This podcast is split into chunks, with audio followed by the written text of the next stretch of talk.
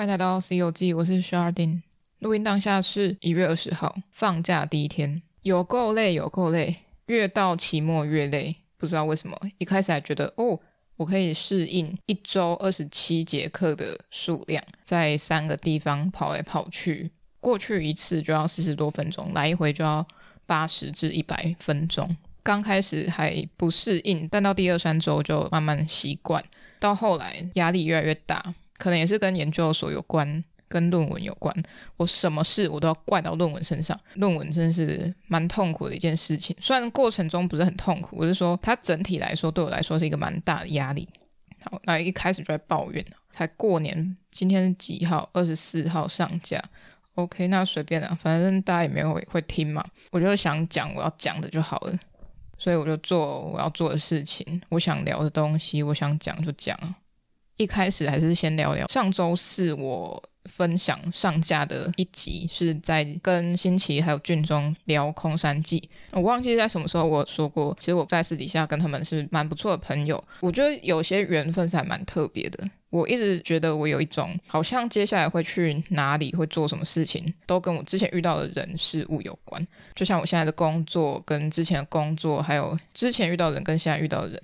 也是因为去年完全不认识新奇，空山记现场遇到他，然后跟他说：“哎，我想访谈。”可是一直寄信没有被回复，后来就认识访谈，然后再跟他一起工作，然后再来延续着我们的友谊。我觉得这样是蛮好的一件事情，也是蛮友善的艺术圈环境啦。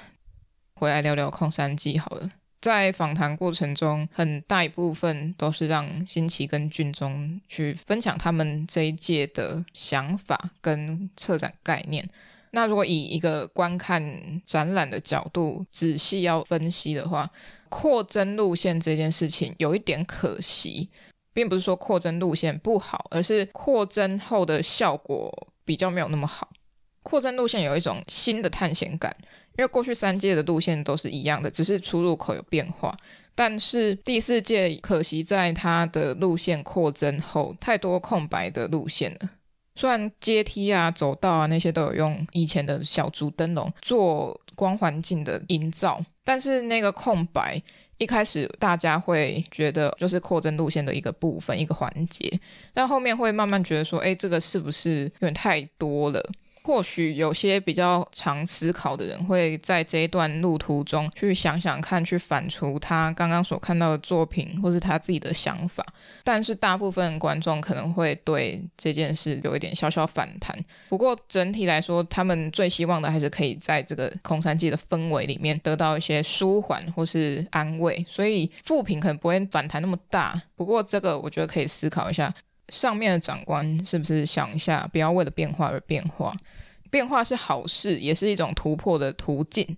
不过你不给人家这么多经费，又要人做多一倍路线的事情，最终我觉得他们已经算尽力在把这些做好。所以执行者跟理想的长官们，我觉得。还是有一点小小的想法上无法相通了，可能有些人可以理解创作者、策展人他们的思考角度跟策展方针，但很多人都是为了求效果而出来的噱头，但我觉得这个有点不太必要。作品整体来说，作品跟作品之间的强度也有点落差，有些密集度。作品自己的密集度偏高，有些是整体看起来气势很大，仔细看的话有蛮多小小的可惜之处，微可惜，这些地方就微可惜。我很喜欢的一部分是，除了材质的变化，从小竹灯笼变成铝罐灯笼可以旋转之外，回程路途的时候会看到用手摇饮杯去做的很像树的东西，原本都是投影龙旗国小小朋友们画的一些动物、植物等等。那个坡道往上到出口会有个斜坡，那边斜坡今年是有用很多手摇饮杯去做很像树的东西，很像 DNA 的东西，你是可以去推动让它旋转的。它比较不能用风去带动，是因为它有一点重量，毕竟它是在斜坡上，然后要顾及大家安危，所以它不会太轻盈，也不会太轻易让风吹动。但是你人去推动它是可以转的，所以蛮推荐大家去玩那个。有一些小地方的设计是蛮衬托这次主题的，小朋友的作品有另外一个新的层次。目前世界下来，我最喜欢的还是去年那一届的，节奏感很顺，不会拖泥带水，然后作品的力度是都蛮在一个范围里面的，没有过强或是偏弱的，还蛮平均的。对，就是一点小小的心得感想啊，啊，这些我都跟他们讲了。周边我也觉得有稍微小小变化。今年比较可惜是没有开放虾皮卖场，不过今年的设计我觉得还蛮棒的，而且今年有新增的开瓶器，那蛮实用的，蛮推荐大家去买。红包袋的话也蛮实用的，而且它是烫金的，所以要买要快，因为要去现场买。我自己很想要那件衣服，今天晚上要直播抽奖，希望我可以抽到。OK，那孔三集就聊到这里。接下来我要推荐一些电影啊，但电影都是去年二零二二年我所看的一些电影。哇，我前几个礼拜才觉得二零二二年还很顺口，但现在好像已经习惯二零二三了，怎么办？好可怕，时间怎么过那么快？其实我的电影推荐已经录了两次了，一次在家录没有录完，因为那天太累太晚才录音。我想说还有时间，我就来录好了，就真的不行。后来有一次是边走路边录，那次效果蛮差的。虽然我讲的还蛮好笑的，但是还是放弃。所以今天再来挑战，但是我已经懒得再讲很详细的第三次。那我就简单的介绍一下我看了哪些电影。如果从二零二二年十一月开始的话，我去看了《骨肉的总和》这部片，我推荐指数五颗星的话，大概。二点五吧，我真的没有觉得它特别好看，或是它的画面特别美。那个预告片给我写说什么史诗级的画面，我真的不知道他在写什么，哪里史诗我是看不出来啦。如果论经典程度的话，还不到，差那么一点点。骨肉的总和就在说食人肉族的故事，男女主角都是，男主角是甜茶，我不知道为什么叫甜茶，而且。他帅吗？我觉得有帅，但我自己觉得没有到很帅。但是他有一种特别气质啊，他自己无法磨灭的。呃，我觉得有一些剧情翻转还蛮好的，是很强的，有点像 punch line 的东西，突然棒这样出来，那个反转还蛮强烈，也会让人觉得有点小惊悚。所以我觉得那个点，像是他妈妈原来是要杀掉自己的女儿，或是最后那个老变态又回来找女主角一样。那个反转点是有出来的，但里面有一些小小的哲学意味吧。嗯，我有一个学长有跟我分享一下他的心得，但我已经忘记了。他有觉得说应该要多交代一些食人族的他们自己的心境转折，可以多一些那一方面的分享。我自己有点像公路电影啊，就他们去哪里旅行，只是他们有一个设定是会吃人肉，我觉得有点小可惜，所以还好。接下来是我去看的葬礼啊，不是是真的人的葬礼，是日本电影哦。那一位导演叫做伊丹十三。我为什么会去看呢？是因为南方影展的策展之一，我跟他是朋友，然后我就看到他说，哦，他有分享一丹十三，然后那时候有两部片吧，一部片叫《丧礼》，一一部片叫《蒲公英》，我都蛮想看的，但是蒲公英的场次我一直对不到，所以最后看到了葬礼。有趣的是，我其实过去很少看日本电影，但去年我就看了两部日本电影。这部片在一九八四年上映，算是有一段时间了。哇，快要四十年了！我在看他的预告片的时候，我以为是有点黑色幽默的感觉，但其实没有。刚刚说到骨肉的总和，我看到的预告片，其实我也以为它是黑色电影，结果又被骗，给我骗三次，真的很讨厌。他用的配乐啊、节奏啊、语调啊什么的，我都觉得很像黑色电影。我说骨肉的总和，所以他让我非常失望。然后葬礼的话，我就不敢抱着太多期待去，但我还是有看一下预告片。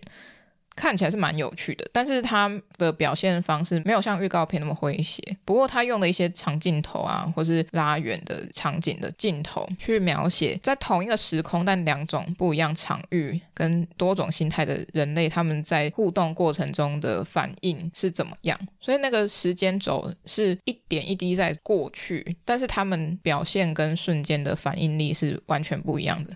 角色上的设定，我觉得也是蛮棒的。每一个人格的性格都蛮清晰，也可以看得出他们话中有话。哦，这一点一定要提到日本的习俗或是一些礼俗上的要求规矩，真的是很多。因为我其实有经历过非常多场的葬礼，不管是自家人的还是别人的，那我就去看，或是经历过之后会发现，哇，我完全没有在管别人家属来探视我们的时候，我们要回什么句子，可是他们居然为了打理吧。所以他们去租了一片 DVD，是教学你要怎么样应对、去反应、回应他们那些来探视有往生者家庭的人们这样子的人。角色设定上，男女主角他们是演员，他们很会背台词，很会演戏，但是对于发生在自己身上的故事，却没有一个方法可以去应对。他们是第一次遇到这种状况，他们甚至无法用自己真正的感情去面对。反而要像一个学习者，像一个演员一样去演 DVD 教学的样子给别人看。但是其实，在他们私下的互动啊，或是那种守夜，有很多亲友来探视。他们是爸爸过世，爸爸过世，有些朋友们会回来，然后从他们的口中，从朋友们的口中去了解他爸爸是怎么样的一个人物。每一个人看到的面相都不一样，有些人看到的是固执，有些看到的是柔软的一面。看得出他们角色上有很多想要抒发的情感，但是都被隐藏起来了，可能是一种民族特性吧。嗯，因为是三十四十几年前的片，那我也不晓得现在日本人有没有比较没有那么多礼俗问题。那希望我可以之后再去日本旅游。接下来这部电影是要讲《神人之家》，台湾导演卢银良拍摄的纪录片。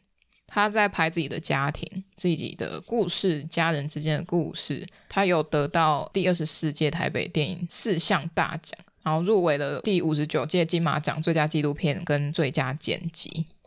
亚特聊聊天的亚特那边已经录好了跟导演的访谈，不知道他什么时候上啊？可能已经上架，大家可以去听一下。神人之家一样是跟家里的连结嘛，在葬礼也是啊，在神人之家也是啊。神人之家，我完全可以套入我的情境啦。不过我家没有那么多世俗说的怪力乱神的面相。但如果要说用片名去呼应剧情的话，神人这个神的存在可能还没有那么高，所以也不能说是怪力乱神。嗯、神人之家，我最心疼的是他哥哥以及他的妈妈，尤其是妈妈的角色。她忙进忙出，然后想要先离开这个世界，不是真的要寻死，而是希望可以比自己的老公还要早先离开，因为这样她就不用那么累去照顾他，照顾他一直签赌的老公。在片中看起来，老公是一个想要不努力就可以得到东西、得到利益、得到满足的一个人物。好像有点坏，但我们好像又不能指责别人的爸爸坏，因为能指责只有他们自己家人可以指责。不过因为这样的角色关系，还有角色的人的特性，我们能看到真正人之间的互动。我们有怜悯之心，我们会感动，我们会生气，我们会愤怒，我们会跟着他们的故事而感到不谅解，或是为什么要这样子选择。但最终在父亲过世的那个时刻，大家还是悲痛的，还是伤心的。就算片中我们看到爸爸是一个几近无能的一个角色，不过就是因为有着家人之间的爱吧，所以最后大家都软化下来了。爸爸即使在病痛中，他还是打电话去签六合彩嘛，还是签那种用号码就可以签数字，还是什么大乐透之类的，忘了。就是因为彼此都关心着彼此，所以会有些积怨。那他自己的哥哥原本也是无法靠自己的努力而获得收获，有点像是提供被在冲低。他虽然可以跟神明之间去做沟通，或者是帮其他朋友们去问神解决一些他们心里想问的问题，但是却一直无法让自己的机运变好。但是他还是不放弃自己该努力的事情。去务农，去种了凤梨，然后去种了番茄，失败了几次，不是遇到大雨淹水，不然就是种不好。后来慢慢的，番茄园越来越大，越来越成熟。而且跟着他的脚步，跟着电影的流动性，我们可以看到他的场景从一平无奇到他的园子慢慢长高，甚至可以搭起一个自然的棚子，成为一个类似家的感觉，那是很感动的事情。在哥哥看着镜头讲话的那个瞬间，你可以看到他虽然有点疲惫，但是他心情是满足的，因为他终于有一些成果跟一些收获。身为导演弟弟的角色，记录了他们家发生的故事，但也在心理上解决了他自己的疑问跟家人之间的情感。最后，他带了很想去看海的妈妈，看了第一次的海，走在沙滩上去感受了海风吹拂，那个是很感动的。有些人一辈子都在为家努力，或是去求神，家里在拜拜，但是他。这么多努力却没有为自己努力，我不能说都是女性或是一些单亲的家庭，都是有很多重担要承担的。我觉得最终神到底重不重要，或许人才是一个关键吧。OK，那下一部，下一部是日本电影。日本电影，下一部电影是山谷信息的作品，他是导演哦。这部片是二零零六年的电影了，比刚刚说到的葬礼还要晚，但也是有点年代感的感觉。但它是一个温馨感十足的电影。那个时候是我记得是哦，我是十二月三十号去看的。这部片其实应该要十二月三十一号去看，因为它是一个跨年的电影，它在倒数，它发生在十二月三十一号这一天的故事。然后在一间饭店里面发生了好多有房务员的故事啊，有住客的故事啊，有来颁奖借场地的人的故事啊。然后他们要在这一天忙进忙出，做一些活动等等的。我超级有感的，因为我自己大学开始我就是在旅宿业打工，所以我可以理解那个房务员的心情。他们有一幕是房务人员要去打扫一个大小姐吧，还是大明星的房间的时候，他们跪在他的房间前面祈祷，他房间不要太乱。结果呢，一打开房间超乱，所以他们整个叹气。这我完全能理解，因为身为房务人员呢，我要在这边呼吁大家，拜托你，如果去住民宿、旅旅馆、饭店什么的。房务员最不想看到的情景就是，垃圾放满地，满山满谷，不收拾、不分类，不把垃圾放到垃圾桶里面去，厨余不放到垃圾桶里面去，把它放在外面晾干，干到长蚂蚁、长蟑螂、长老鼠。你觉得你住在这种环境，你会开心吗？拜托，如果我是客人的话，我绝对不会这样。诶，并不是说因为我现在是房务员的角度。所以我去住旅馆，我都会遵守这些规定。而是身为一个有礼貌、有品性的人，拜托你把东西放到垃圾桶里面，会很难吗？我真的不理解。不做垃圾分类，我这个还算可以理解，因为有些人就是。说自己会做垃圾分类，结果屁然根本不会做的那种人超多。为什么厨余不放垃圾桶？这点我真的无法理解。你觉得你是来这边享受的，我可以理解这个心态。但是你身为一个有家教、有品性的人的话，你应该不会这样做吧？还是我自己期待太大？好，也许是我自己期待太多的问题。唉，无法无法，真的。然后拜托也不要把。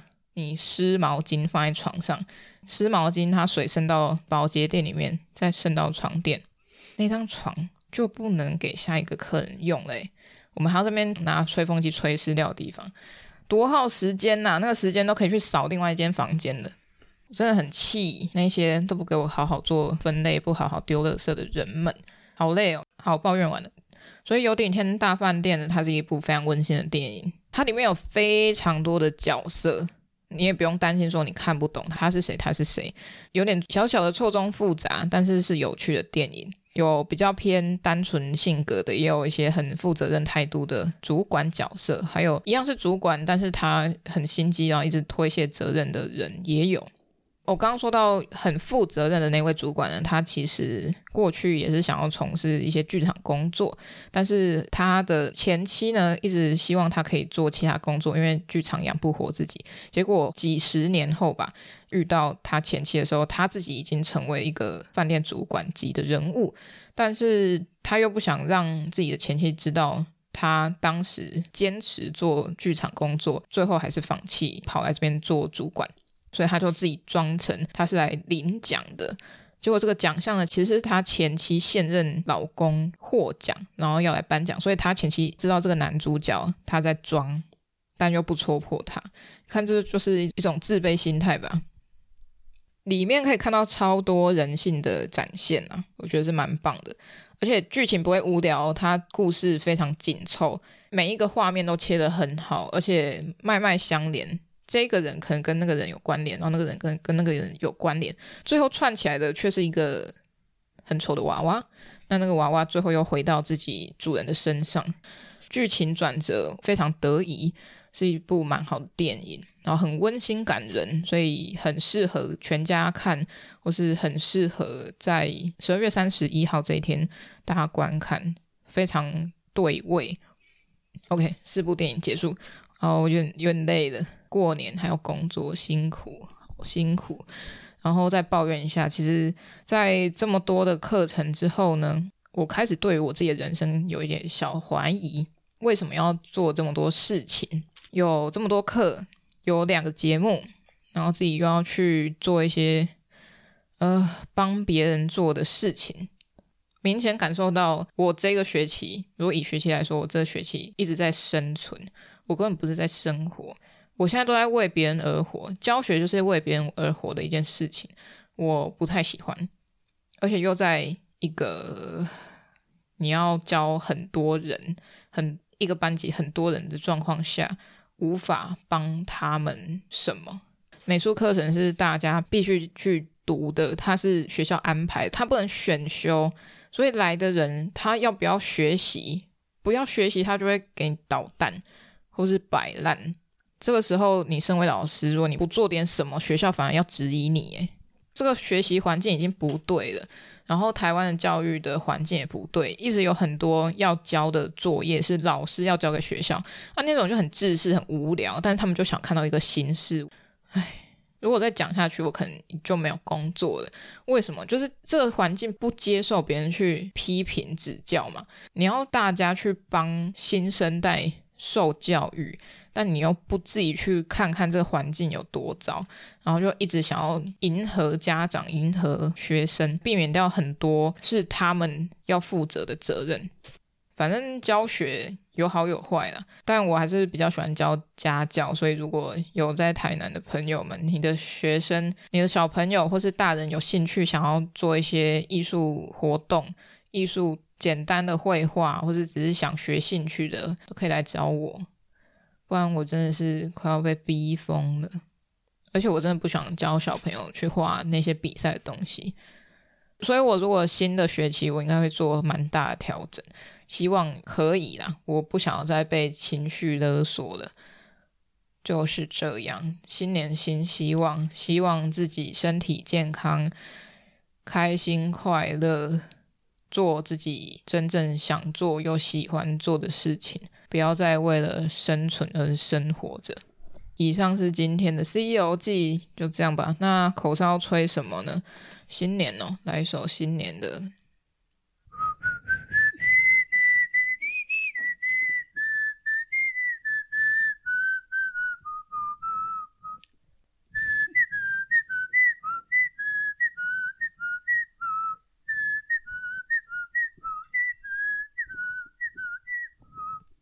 OK，那就这样吧。祝大家新年快乐，也祝我自己快乐、开心一整年、一万年。大家下一集《西游记》再见。让我们期待新的一年有不一样的展览，有不一样的心情来转换。也、可以介绍我新的工作也不错哦。拜拜。各位各位，喜欢《西游记》的话，可以到脸书、IG 搜寻《西游记》。C 是大写的 C，那请认明 logo 是绿色微笑的毛毛虫，那就是我啦。想听最新一集的《西游记》，可以到各大平台，像是 First Story、KKBox、Spotify、Apple Podcasts 或 Google Podcasts 免费收听哦。想与我互动、私讯或者聊天，可以到 IG 上找我，搜寻《西游记》。欢迎各大单位合作邀约，信箱请看下方资讯栏喽。那我们下一集《西游记》再见，拜拜。